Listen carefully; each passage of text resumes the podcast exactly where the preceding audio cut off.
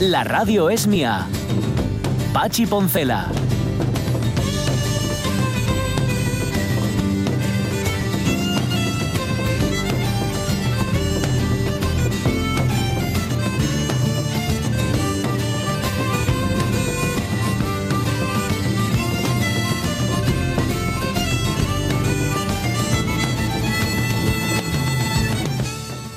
Las 11 y 8 minutos de la mañana, claro, ahora cualquier síntoma que tengas ya lo asocias directamente con el coronavirus, pero no es verdad. Yo ahora mismo estoy con la flema esta clásica, que yo creo que todos los oyentes de la radio mía y los compañeros de la radio mía saben que está ahí, que siempre ha estado, y que no debemos atribuir a nada más que es que la tengo y, fuera. Y, pero claro, ¿tú cuál es tu primera reacción? Pues piensas nada, que ya me toca el virus. Ya. Eh, ojo que a los moqueadores, que, que lo de los mocos no es síntoma, ¿eh? No, no, los, mocos no tienen, no tienen nada que ver. Revisar los síntomas, sí tiene, tiene que ver las dificultades respiratorias, sí, que es. un síntoma del coronavirus, el malestar general, muy parecido a una gripe, pero como dices tú, Sonia, sin el moquillo. Sin eso es importante, ¿eh? eso es cierto. Lo que ocurre, y, mm, eh, a mí es lo que más me inquieta, mm, ya puestos a compartir temores, ¿no? sin ánimo tampoco de, de crear suspicacias nuevas, pero es que el momento de mayor transmisión es antes de que resulte sin sintomática la enfermedad, con lo cual, eh, fíjate tú, no corras. No te enteras. Y luego que también hay muchas personas que pueden pasar la enfermedad sin tener síntomas. con lo cual, claro, es que parece que te toca el coronavirus y va a ser una experiencia terrible y va a ser todo, ¡ay, madre meca, meca! A ver, mm, quien tiene una problemática de base tiene que tener un cuidado extra porque puede vivir una situación más intensa, pero pues no es una condena total y para todos, ¿eh? No, no, ni hablar. A ver, eh, eh, por cierto, quien, quien se arriesga más es, por ejemplo, quien pone mensajes de WhatsApp. Monchi, lo siento mucho. Monchi, nuestro compañero de la buena tarde, como todos sabéis, tengo que leer el mensaje. Dice, yo saqué mocos esta mañana con el color de la bandera de Etiopía. Si no quieres que leas tus mensajes en antena, Monchi, tú no me los mandes. Ahora tenéis todos en la cabeza como es la bandera de Etiopía, ¿no? Aproximadamente. Pues eso, que lo sepáis. Ahora cuando veáis o escuchéis esta tarde a Monchi Álvarez, vais a pensar, vais a imaginar su pañuelo con esos colores. Sí, sí, sí, sí. Qué triste, ¿no? Y esta es la descripción que le hace a su a su médico geógrafo, ¿no? Sí, sí, cómo es, de cómo son tus mocos, de qué color los sacaste. Y dice, no, pues mire usted la bandera de Etiopía. Claro, todos los médicos tienen en su eh, consultorio un diccionario Sopena. El diccionario Sopena, como todo el mundo sabe, tenía un montón de palabracas ahí con sus significados y demás, pero sobre todo tenía una sección dedicada a las banderas. Estaban todas las banderas del mundo, ¿te acuerdas? Es verdad, es verdad, es verdad, que molaba mogollón. Volaba, sí, señor. Volaba. Y luego además teníamos la versión ampliada, porque en Gijón somos muy grandones, en el Paseo del Muro. Es verdad. Es verdad. esto, esto de molaba mogollón debe ser que eh, Omar está entretenido con el teléfono, que si no ya me habría puesto cara rara de esas que me pone cuando digo cosas de señora mayor. Utilizas expresiones de, jóvenes. Exacto. Bueno, oye, eh, ¿cómo se van? Esto os lo habréis preguntado y si no, lo planteamos ahora y desde ya. ¿Cómo van a quedarse en casa quienes no tienen casa? Mm, todo lo vivimos desde nuestro punto de vista aproximadamente acomodado desde este primer mundo, vamos a llamarlo así, en el que vivimos, y seguramente no pensamos en los que no tienen una casa en la que guarecerse o en la que pasar esta cuarentena o esta alarma, como queráis llamarla. Em, hay quien se lo ha preguntado, evidentemente. Vamos a hablar con Héctor Colunga, ya sabéis que es el responsable de la Asociación Mar de Niebla, quien sí ha reflexionado sobre el caso, no él solo, sino más gente, y que nos cuente un poco cuál es la situación, ¿no? Hmm. Sí, es una, uh, una reflexión necesaria y además una forma también de darnos cuenta cómo en estos tiempos oscuros, bueno, no nos pongamos tan dramáticos, pero con estos tiempos eh, particulares, eh, la solidaridad está sacando músculo. Se han visto o estamos viendo a través de redes y también en la información general muchas actitudes que son precisamente, pues eso, preocuparte de que tu vecino o tu vecina, pues si yo tengo que salir, ¿para qué vas a salir tú? Te traigo yo la compra por ejemplo, ¿no? O, eh, eh, bueno, no sé, pequeños detalles que pueden eh, significar esto que se llama calor de corazón. A mí me gusta mucho eh, explicarlo así. Y en pues el caso de las personas que tienen dificultades, en estos momentos lo que tienen son dificultades extra. ¿Cómo vamos a reaccionar? ¿Cómo podemos ayudar? La cocina económica, por ejemplo, en Oviedo, sospecho que en Gijón también sucederá lo mismo, no acoge en, sus, eh, en su espacio a las personas, pero sí entrega las comidas. Ajá, claro. Es que si no se puede hacer presencial, pues habrá que buscar otra forma de hacerlo. Bueno, pulsaremos otras realidades que tienen que ver con el coronavirus aquí en esta segunda hora de la radio mía. Vendrá Jorge Alonso con su efemeridona, también con cómo era la vida, ¿os acordáis? Antes de la cuarentena, pero es que se nos había quedado una efeméride por ahí colgando. Bueno, se quedaron un par de días, pero este hay que recordarla. Tal día como hoy, atento Marca Unedo, año 1945, dale Caunedo.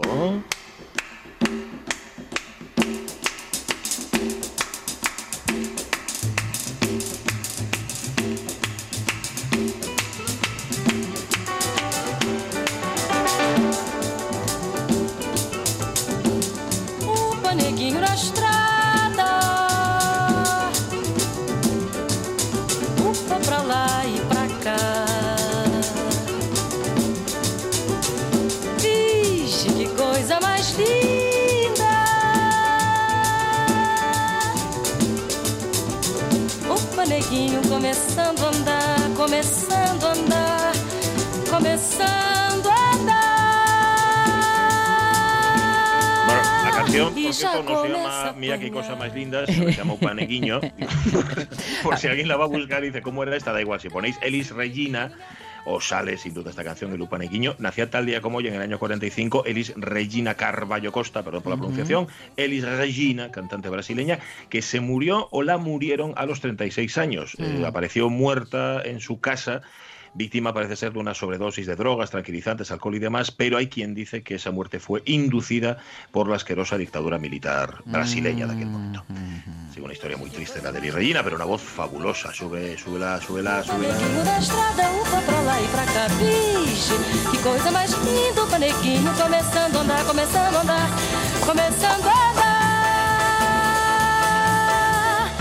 a Por un momento eh, llegué a pensar, me pasó por la cabeza si era mm, familia o madre, vamos, directamente de Gal Costa pero no, no, no, lo estuve mirando. Es que lo de Costa y cantante y tal me llevó enseguida a pensar en una relación familiar, pero no, no. A ver, yo, yo con los brasileños, con los músicos brasileños en general, siempre tiendo a pensar que hay alguna relación de parentesco entre ellos. ¿eh? Hay mucho Joao, hay mucho Gilberto, hay mucho Gil, hay, mucho, hay mucho. Y, bueno, y también hay mucho parentesco, eso es verdad. ¿eh? Y luego que tienen una cosa los músicos brasileños, aquí lo hemos hablado alguna vez, coincidiendo con alguna charla con el gran Baudica Balcanti, los músicos brasileños entre ellos se dedican homenajes todo el rato. Cantan las canciones unos de otros con una fluidez y una facilidad. Es como siempre haciéndose homenajes. Mola mucho. es una, eh, es una eh, esta sensación del ombligo, pero para bien. Sí, sí, para bien, sí, sí. Oye, ¿quién más guapo tienes? Préstesmelo. ¿Quieres que andemos? Ahora no debéis, que andemos? Ahora no debéis hacerlo por el coronavirus. Que no os preste nadie o nadie insista en prestaros ombligo porque las autoridades sanitarias dicen que no está bien. ¿Tenemos a, Jorge Alonso en algún lugar? Al otro, lado de, al otro lado del océano radiofónico. Hola. ¿Estás ahí? Probando, probando. Estoy aquí, estoy aquí. Vale, vale, vale. Bueno, oye, eh, hoy te traes también crónica de antes de la cuarentena, ¿no? Sí, sí, sí, sí, sí, de, a, de la cuarentena. No tengo, la tengo. Con aviones y todo, fíjate. Con aviones y todo. Bueno, pues espera, que entonces métele en minor swing. Vamos a ponerle un poquitín de cuarentena a Caunedo y tiramos para adelante con la historia. Dale. En, en ambiente.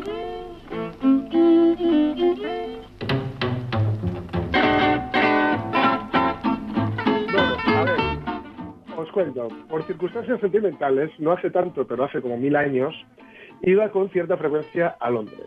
Y bueno, antes de seguir, hay un detalle previo que yo creo que hará de esta historia algo, bueno, como más saleroso.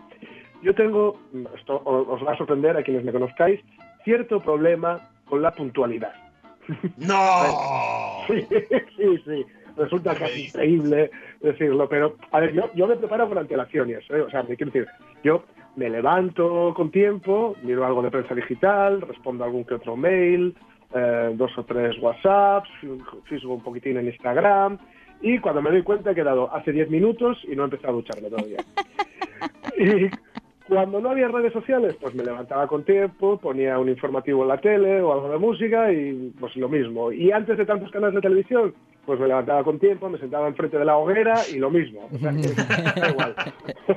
Como dicen, eh, eh, Jorge, como dicen los ingleses, eh, no es que no seamos puntuales los españoles, es que somos optimistas con el tiempo.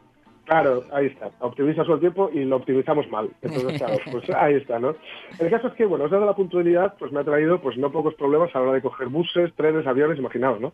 En una ocasión, para que os hagáis una idea, paré un alza en Mendesálvaro, en la estación sur de Madrid, eh, que marchaba sin mí dentro, eh, y lo paré poniéndome delante de él como si estuviera en Tiananmen, ¿sabéis? La imagen de este estudiante no, la verdad, no me explico por qué no hicieron camisetas de aquello, ni tampoco me explico por qué siguen dejando utilizar el alza, la verdad. Eh, en otra ocasión iba con el tiempo tan justo para pillar un avión que decidí eh, no perder, pues eso, el tiempo poniéndome de nuevo el cinturón, sabéis que hay que quitarlo en, la seguridad, ¿no? Pues mm, no, digo, no me lo pongo, porque claro, ese era el problema, ¿no? Que, no, el, el tiempo que iba a tardar en ponerme el cinturón de nuevo. Así que tuve que cruzar corriendo por entre las tiendas, todas estas tiendas que hay por la zona de embarque, sujetándome los pantalones. Y diré que, por lo que sea, aquel día no llevaba ropa interior. Ah, con lo cual, os podéis imaginar aquello. Y además, el último tramo, y esto, mm, vamos, mm, lo, lo, puedo asegurar, el último tramo lo hice subiendo escaleras de dos en dos junto a un judío ortodoxo que iba alzándose las ropas. O sea, esto, esto no solo es cierto, sino que además es verídico. Lo vemos en una peli y es de anda ya. Sí, sí, sí, Así que bueno, la verdad, me manejo bastante bien con eso de ir al filo del horario, pero aquel día de esto que os iba a contar, que os iba a contar que fue antes de la cuarentena, cuando eh, estos tiempos que han de volver y, esperemos que incluso mejorados, sí. pues eh, aquel día no, no iba a ser uno de esos días. Era Halloween, estaba en Londres.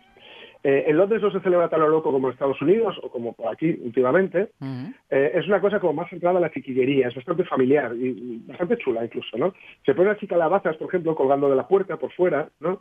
Eh, bueno, estas cosas no olvidemos que al fin y al cabo en, Estados Unidos esta tradición es heredada, ¿no? Precisamente del mundo anglosajón, con lo cual ellos, digamos, le han quitado tanta parafernalia, tantos juegos artificiales y se han quedado un poco con la esencia.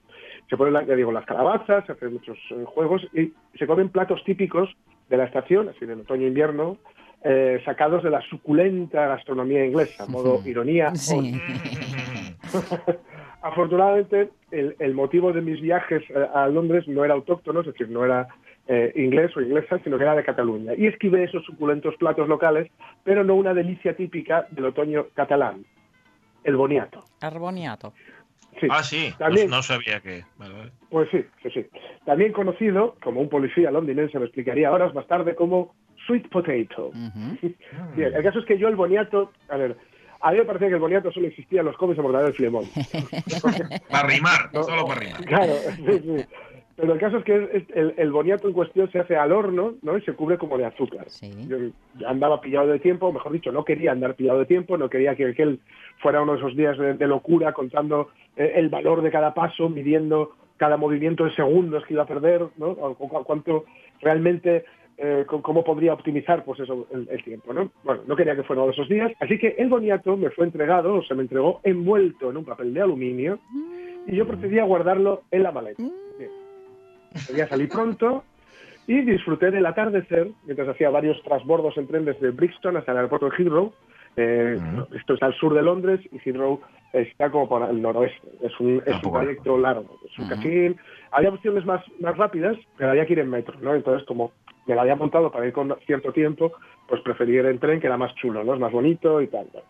Eh, en realidad, si vais a Londres, descubriréis que se utiliza casi tanto el, el cercanías perdón, como el metro. Es muy habitual ir en trenes. ¿no? Bueno, llegué sin complicaciones a Heathrow y con tiempo. Ojo, con tiempo en mi mundo es media hora de ventaja más o menos. Vamos, una eternidad. Es decir, en vuestro mundo es que llegué con solo media hora antes de que cerrara el embarque. Eso. Entonces, para mí eso es luxury, eso es un lujo tremendo y yo juro que hubiera llegado sin problemas. Pero cuando estaba de control de seguridad, ya sabes que son un pelín exhaustivos por allí, ¿no? Eh, vi claramente como mi, mi maleta se, se asignaba, sin, sin, lugar a dudas, a la zona de control. Sabes que la cogen y ¡pum! Te la ponen ahí. ¿De quién es esto? Sí, Mira, pasa por aquí. Mm. Bueno, cuando llegué había eh, dos amables armarios roperos vestidos de policías con armas de fuego colgados más o menos a la altura de mi pecho, ¿no? Y uno de los armarios roperos, eh, una distancia prudencial, una distancia coronavírica, me dijo que abriera la maleta, slowly. Mm. ¿No? Slowly. sí. Lo hice, ¿no? Y me mandó revolver un poco, y tras revolver un pelín, ya sabéis cómo van las maletas en estas circunstancias cuando, cuando viajas así. No, la, la tuya no la imaginamos cómo va. Y, y de vuelta peor. Sí. Claro, pues eh, ahí estaba el boniato envuelto en albal. No me lo puedo creer. Entonces, el tipo me lo, me lo señala, dice, ¿qué es eso? Dice, el, el armario ropero más hablador de los dos. Digo, comida. Entonces, Me mira así y dice, ¿comida? Mm. Digo, sí, no sé cómo se dice en inglés. Eh, ¿Queréis verlo? Y tal. Em, slowly. Hmm. Entonces me dice que lo, lo abra con mucho cuidado es que- y muy despacito. ¿no? Entonces cogí el boniato aquel y mm, fingí con gallardía española, con gallardía, con gallardía casi propia de un Arturo Pérez Reverte, que no me estaba abrazando los dedos mientras re- re- retiraba el envoltorio, porque la cosa es que me había mantenido el, cal- el calor tan bien que estaba ardiendo. De hecho, ese fue el problema, que al pasar por la maquinina, Mm. vieron que había en, en mi maleta había un bulto sospechoso a una temperatura así como que muy alta, ¿no? Y es lo que había hecho que pitara. Entonces lo desenvolví, me abracé los dedos, era una circunstancia que hubiera agravado aún más mi situación, porque al desenvolverlo creo que me quemé las huellas dactilares, con lo cual hubieran creído que era un terrorista internacional. Sí. Entonces el tipo me llega, me mira y me dice, sweet potato. Y digo, ¿qué? Y dice, sweet potato. Eso es un sweet potato. Y digo, pues muy bien, Ah. es un sweet potato que me llevo para comer. No sé si emocionado que en este momento ya empezaba a haber algo de público, ¿no? De gente que se separa así alrededor. Bien. Y yo con un boniato desenvuelto en albal en el aeropuerto de Heathrow. Entonces me dicen que nada, que me puedo ir, ¿no? Aguantando la risa, los, los dos policías enormes. Y yo coloqué de nuevo el boniato como pude en la maleta, que cerré también como pude. Le pregunté a un tipo, al tipo que estaba ahí al, al lado mío de seguridad por la hora, me la dijo. Mm. Eh, mi avión cerraba el embarque en cinco minutos, me dijo, no llegas. Mm. Eh, No llegas. pero bueno, en realidad se lo dijo al lugar que yo ocupaba antes de salir pitando y, y no llegué, claro, no llegué. El avión había volado, ¿no? Como la chica de, de Norwegian Wood de los Beatles, el avión había volado y yo ahí con mi boniato, ¿no? Que al menos, por cierto, me lo pude comer, me lo pude Bueno. comer eh, esperando para asombro de propios extraños, más bien extraños, porque propios no había nadie allí, eh, mientras esperaba que me sacaran del aeropuerto. Porque, queridas y queridos, no sé si os ha pasado alguna vez, pero una vez dentro de la zona de embarque, no puedes darte la vuelta. Si os fijáis, no hay Ah. dirección que, que sea la contraria a la tuya. Sí. Tienes que esperar Sí, sí, a que te saquen. O sea, Mm. que te tienen que sacar, tienes que estar esperando hasta que vienes y estás ahí esperando con el batallón de los torpes, ¿no? Sentado en, en una zona Sí, sí. eh, con, unos, Con el con bate- unos bancos Sí. Claro. No, digo que o el batallón de los torpes, lo que pasa es que el resto de los torpes no tenían boniato para comer, no como tú. Ahí Eh, está. ahí está. Yo estaba. Estas historias que se cuentan en el aeropuerto. Así que eras Sí. tú, Jorge, el del boniato. Efectivamente, yo era el del boniato y el que después de, de comer el boniato y antes de que me vinieran a sacar, me puse alegremente a cantar. Tengo miedo al avión, también tengo miedo al barco, por eso quiero saber lo que debo hacer para cruzar el charco. Por eso quiero saber lo que debo hacer para cruzar el charco. Yo sabría esperar, porque el tiempo no me importa si construyeran un puente desde Valencia hasta Mallorca. Si construyeran Oye, pues, eh, un ¿y qué tal está el sweet potato de sabor y eso? Eh, regular, pero las, las tampoco eran las mejores. Entonces podría haber sido, podría haber sido un bocata mi cardinale y igual no lo hubiera apreciado. Bueno, no está Ya. mal, no está mal, pero aquí en Asturias eh, ya sabéis que no se me, no se me enfade la audiencia catalana, pero eh, digamos que gran parte de, la, de, la, de lo que ellos consi- consideran platos estrella, aquí lo tiramos. Bueno, eh, se usa mucho, o se usaba, ¿no? Como alimento para el ganado. Sí, sí, sí, claro, claro. O sea, De todas no formas- pero bueno, no está mal, ¿eh? No está Eh, eh, mal. Supongo os he de también decir que yo- azúcar por encima, claro. He empezado a probarlo hace relativamente poco eh, y otras opciones semejantes y veía un truqui para hacerlo muy rápido en, eh, en la red, que era eh, filete- filetearlo y ponerlo en la tostadora. ¿Ah, Claro. sí? Sí, hay que, hay, que, Bueno. hay que freírlo, hay que quitarle el sabor. o ponerle. Sí, sí, como sea. Le echas especias, por ejemplo, muchas por encima, le pones curry, cúrcuma y un poco de sidol y ya te, ya te Sí, está el boniato. A ver si hay, igual hay oyentes que saben hacer bien rico el boniato. Esa, Oye. Sonia nos daba su recomendación, pero yo qué sé. Habrá que ver. Bueno, esta es una idea sin probar aún, cierto, ¿eh? Facebook dice Carmen Ocariz que hay que hacer listas Spotify de las historias de Jorge Alonso. Sí. Así que vete buscándole música para cada una porque todas tienen. Bien, bien. Alonso, hablamos, hablamos en un rato, ¿vale? Estate pendiente del. Facebook que creo que el tema te interesa, ¿vale? Vale, sí, sí, sí, ya lo sé, ya lo sé, ya lo sé. Ya, Vale, vale. ya sé toda la mañana. ¡Súbela, Caunedo! ¡Súbela! Viajar hasta Mallorca sin necesidad de tomar o el avión. Solo caminando en bicicleta o autostop. 11 y 28 Será minutos de la mañana, edición de la radio mía, edición de emergencia, en estado de emergencia como en el que estamos, con Sonia Villaneda y Omar Caunedo presentes en los estudios, presentes en los Presente. estudios no centrales de la RPA, y Poncela y Alonso, cada uno en sus respectivos domicilios, haciendo lo que podemos cada uno. Mm, La heroicidad corre a cargo en este caso del dúo Caunedo-Avellaneda y un poco los que, mm, los que nos hemos quedado en casa.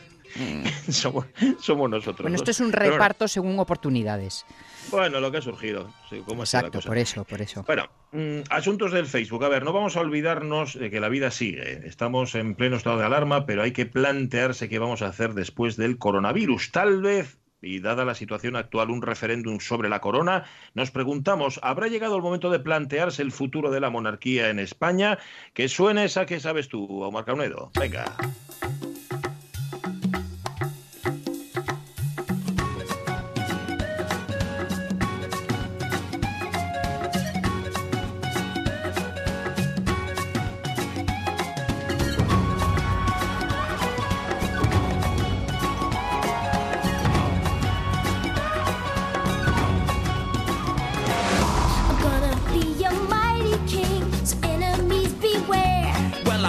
Os acordaréis, y os acordaréis porque me acuerdo yo, y ya es mucho, ¿eh? ya es mucho pedir a mis neuronas, que hace no demasiados años, cuando Juan Carlos I todavía era rey, o sea, cuando todavía no era emérito, Ujú. no faltaba quien se preguntara, ¿llegará a reinar Felipe VI? Sí. Bueno, llegó a reinar Felipe VI. Vale, mm, la situación se fue complicando cuando se fue conociendo el pasado no suficientemente claro del hoy emérito anteriormente Juan Carlos I. Em, lo que se ha sabido últimamente sobre sociedades creadas ex profeso, donde además el beneficiario era el actual rey Felipe VI, no ha ayudado o no ha colaborado a mejorar su imagen, ni tampoco la imagen de la monarquía. Y Felipe VI ha dado el último golpe diciendo que vale, que yo de herencia no quiero nada, que como hemos dicho aquí, a ver qué pasa con eso, porque yo no sé si renunciar tan fácilmente, y papá la paga que te daba ya no te la doy porque teniendo en cuenta que tienes la hucha repleta para que necesitas el dinero de todos. A Eso esto- sí, un poco resumido, ¿no? A esto se le llama soltar lastre. Totalmente, totalmente, soltar las tres. Vale, ¿será suficiente? Hoy os preguntamos por el futuro de la monarquía y no nos va a dar tiempo Hmm. a leerlas todas, porque evidentemente es algo que nos toca de cerca. No es lo más urgente, posiblemente, pero es que lleva tanto tiempo instalado en la actualidad este tema que, que yo creo que todo el mundo tiene ganas de opinar al respecto. Dice María Lorente que de esta situación en la que estamos tiene que salir algo bueno. Primero el virus, después la corona y con ellos el capitalismo. A ver, María, no pidamos una vacuna para todo. Yo creo que con, con que las vacunas vayan de una en una va a ser mucho más fácil. Eh, ¿Qué más tienes por ahí? Para Cristina Tuero, ni referéndum ni nada, han robado a manos llenas y el dinero en paraísos fiscales. Y lo que queda por destapar, hay que echarles del país como borbones que son, que nos devuelvan la pasta y al exilio. Si hace falta, yo les pago el tren. Caray, dice Rubén Cardín, claro que había que hacer un referéndum. Yo lo voté, nadie me preguntó si quería un rey y ya tenemos demasiados parásitos. ¡Viva la República! Dice Rubén. José Ramón Blanco Forcelledo ya va tiempo que tenía que haber habido referéndum sobre la corona. Su última oportunidad honrosa habría sido cuando abdicó Carlones, que si tan seguros estaban de sí mismos, ahora no habría nada que decir. De mi pensamiento personal, podían dice a, a rascarse por ahí. Ajá, Carlones. Me encanta Carlones. María Sun Muñiz, me parece muy fuerte lo de la Casa Real. No hubo otro momento para esta pantomima. Hombre, María Sun, ayer especulábamos. Mejor este momento que pasa como más inadvertido, ¿no? Le retiran los casi 200.000 al emérito y ¿a dónde, ¿a dónde van a parar? Apuesto que al vestidor de la consorte. Bueno, eso no se sabe. En fin, me callo que cuando esto acabe espero que podamos recuperar trabajos y vidas, aunque me temo que va a costar no tener miedo. Lorenzo Linares han aprovechado una emergencia mundial para poner un parche en una institución totalmente innecesaria. Lamentablemente, cuando nos recuperemos del virus, nadie se acordará. Mm. Oye, nadie, nadie va a defender a los reyes. Aquí conste que nosotros no hemos dirigido el debate. Solo hemos preguntado si os parecía que el tema tenía que someterse. Dice Marce Gijón, es que ese referéndum ya tenía que haberse realizado hace años. Esta pantomima de lavado de cara de ahora ya no engaña a nadie. No es renunciar a la herencia, lo que tiene que hacer es devolverla al pueblo de donde la han robado. Que se destacaba desde la Casa Real, eh, desde ahora, ahora ya sabéis, no sé si la Casa Real, Palacio de la Zarzuela o Casa del Rey, porque son cosas distintas, el comportamiento ejemplar de la monarquía o, o- de la familia real a la hora de, abst- eh, eh, digamos, de seguir las recomendaciones del coronavirus. A ver, ejemplar, ejemplar. Lo que se dice ejemplar no es, han hecho lo que tiene que hacer cualquier ciudadano, ¿no? Y en cualquier caso, el lavado de manos es generalizado, el lavado de cara ya se puede hacer o no. Eso cada uno que haga lo que quiera. Pero yo creo que han optado, igual por eso es ejemplarizante. Se lava las manos y se lava la cara también. ¿Qué más tenemos por ahí? Eh? Para, para Marce- Gijón, hemos leído. No, esa estaba, No, sí, vale, Carmen- Carmen, Carmen- Carmen, Carmen. Fernández Pérez. Sí, mm, buena idea lo del referéndum. No es necesario que se exilien, pero que devuelvan la pasta, incluidas las comisiones árabes. No estaría mal. Eva García Honrado, no estaría mal. Basta ya de mantenerlos a todos y a todas. Carlos Robles, ¿qué dice? Mm, siempre es buen momento, pero el cargarse los dos coronavirus a la vez sería apoteósico. A ver, García de la Riera, la Constitución española es evidente que necesita una revisión y cambios, la forma de la jefatura de Estado entre ellos, pero tampoco me parece de los más importantes. Con lo cual sí, pero no ahora, en otro Pe- momento. Pepe Vale. Mieres, imprescindible hacerlo, ya tenía que haber cogido las maletas hace mucho tiempo y que se fuera a una galaxia muy lejana. Dice Rubén Cardín que por una foto se alegra de estar rodeado de buenos republicanos, Raúl Arellano y después vamos de chándal o con ropa de color kaki. bueno, eh, informales. Roberto caso. Cañal, yo no cuento dis porque me desespero. Lo de la monarquía a estas alturas no tiene sentido ninguno por milenta razones. Sería para debatirlo en un programa entero o dos. Por cierto, desde aquí mi felicitación a los vigilantes de seguridad. Un colectivo Ah, olvidado sí, siempre. Y tan en todos fregados. Sería para otro programa o dos. Bueno, vale, pues tira, eh, oído tira, cocina. Cristina Rodríguez Fernández, oye, pero ¿cómo cuentas tú los días? Para mí son cuatro. Bueno, Cristina, ya sabes, nosotros es que llevamos... Sí, eh, antes. Sí, te- tenemos los días de calentamiento previos, ¿eh? así pasó. Para Héctor Fernández Martins, antes hay que echar al gobierno inútil que lleva dos meses y no sabe tomar decisiones. Doña Bamba, no hay referéndum que valga sobre esto, tendría que modificarse la Constitución y es algo tan difícil que casi es imposible. Agapito García Fernández es por lo único que no nos han preguntado a los españoles, a las españolas, si seguimos queriendo tener monarquía. Eh, también pienso, dice Julia Julita Coto Campal, qué puntazo que saliéramos de este virus y sin corona. Servando Álvarez del Castillo, una vez que se acabe la reclusión, no estaré en casa. Un saludo. claro, es que no, no va a salir de la calle, o sea, no va a parar en casa. Salir de la calle, no quedéis en casa. En mi casa, la primera republicana fui yo porque nunca he entendido los privilegios otorgados al rey y a su familia. Bienvenido el referéndum, pero en mi opinión ya vamos tarde. Pablo, Pedro Pablo Valerio Molís, con aplicación la le- con aplicar la ley sería bastante. No queremos un trato especial para nadie. Auditoría, investigación, juicio, devolución de los bienes incautados, multa y condena, como todo hijo de vecino. Respecto al tema de la herencia, más que Sí. renunciar a esa que aún no se produjo, debería renunciar a la de la corona. Es un principio moral incuestionable que nadie pueda ser más que nadie, abajo la monarquía. Oye, lo de renunciar a la herencia, como no llegó, no puede, pero a lo mejor ya puede ir firmando su propio, no sé si se puede decir testamento, en el que diga, cuando entre por aquí, voy a hacer esto por allí. Eh, ¿A qué Puede lo va a dedicar? ¿A quién lo va a donar? ¿No? Podría ser bueno, una idea. Yo, yo levanto el cuezo así para arriba, ¿eh? si, hay- si se va a donar a alguien, que andamos aquí necesitas. Rego felicita aquí al, al, al Sí. Chache, o sea, al Patricio. Al Pachi. Dice, cuando termine el distanciamiento me zamperé una tortilla de 15 huevos. El momento, estoy quedando en sin huevos. Rego, no sé si lo dice de forma figurada o de manera real. Déjate de coronas, dice Vigil Escalera. Sonia dice, evidentemente sí, este señor no dudó un momento en sembrar el odio en la televisión en el conflicto catalán para salvar su culo. En la crisis actual solo se ha apresurado a salvar su culo con la falsa denu- renuncia a la herencia, ya que hasta que no fallezca el padre no puede hacerlo. Millones de fans esperan un mensaje de calma o algo para transmitir fuerza y unión. ¿Pero qué hace? Pensar en su, otra vez el culo, le importamos una mierda, Bueno, solo le importan sus privilegios. Eh, y hay muchos más, pero no los Mm. vamos a leer todas. Bueno, este sí, porque me ha tocado muy de cerca. Shur de Morán pongo un mensaje, pone este mensaje, dice que pongan a O Rey das Tartas que reparte dulzura y felicidad. Es un rey que mola ese. ¡Sube la Caunedo!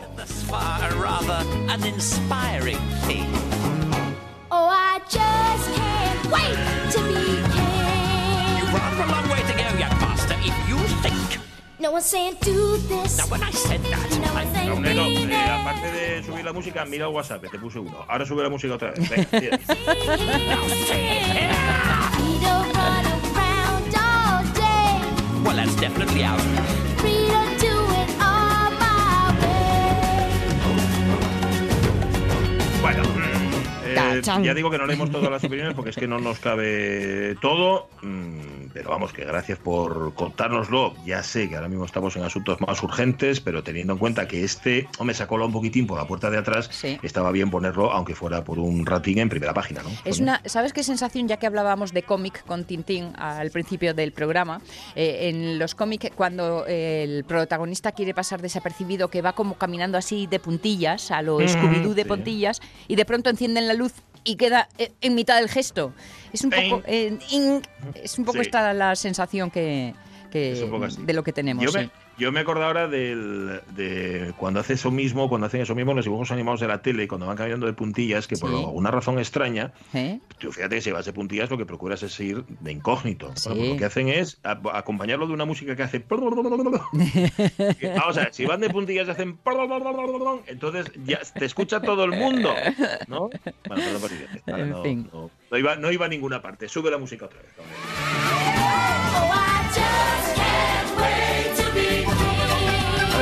Dar órdenes en antena Mm. es lo malo que tiene el teletrabajo. Radio teletrabajo. Bueno, pero nos vamos eh, eh, entendiendo perfectamente. Quizás sea un buen momento entonces para irnos al pasado. No sé, ¿qué opinas? Sí, vamos a viajar. Está, tenemos a Jorge Alonso que no se ha ido del todo. ¿Estás ahí, no, Alonso? Estoy, estoy. En, en Oye, algún no. lugar de la profundidad de ese pozo en el que se halla. Oye, hoy tenemos Constantino, ¿no? Hoy tenemos Constantino, no Constantino Romero, probé con ese bozarrón. pero Sí. Constantino, el emperador Constantino, ¿no? Porque tal día como hoy fallecía en el 180, eh, bueno, enfermo de peste en Vindobona, en la Viena, en la Viena actual, eh, pues el emperador romano y filósofo, ojo, filósofo estoico, Marco Aurelio Antonino. Uy, Constantino, le estaba llamando Constantino, Marco Aurelio, ¿qué Constantino? Madre. Ah, es que, que en, el, Vale. en el titular pusiste Constantino y todos hemos sí, quedado sí. con esa idea, ¿eh? Sí, sí, sí, Sí, yo pensaba que, que se había constantinopolizado. Oye, vamos Sí. a hacer una cosa. Como, como está muerto tanto los, los dos, Constantino como Marco Aurelio, vamos a ceder este tiempo de radio a los compañeros de los servicios informativos, servicios informativos, porque nos vamos a una rueda de prensa en directo que imaginamos tiene que ver con el Ah. coronavirus. Vamos a. a intentar retomar la, la conexión y luego volvemos con la efemeridona.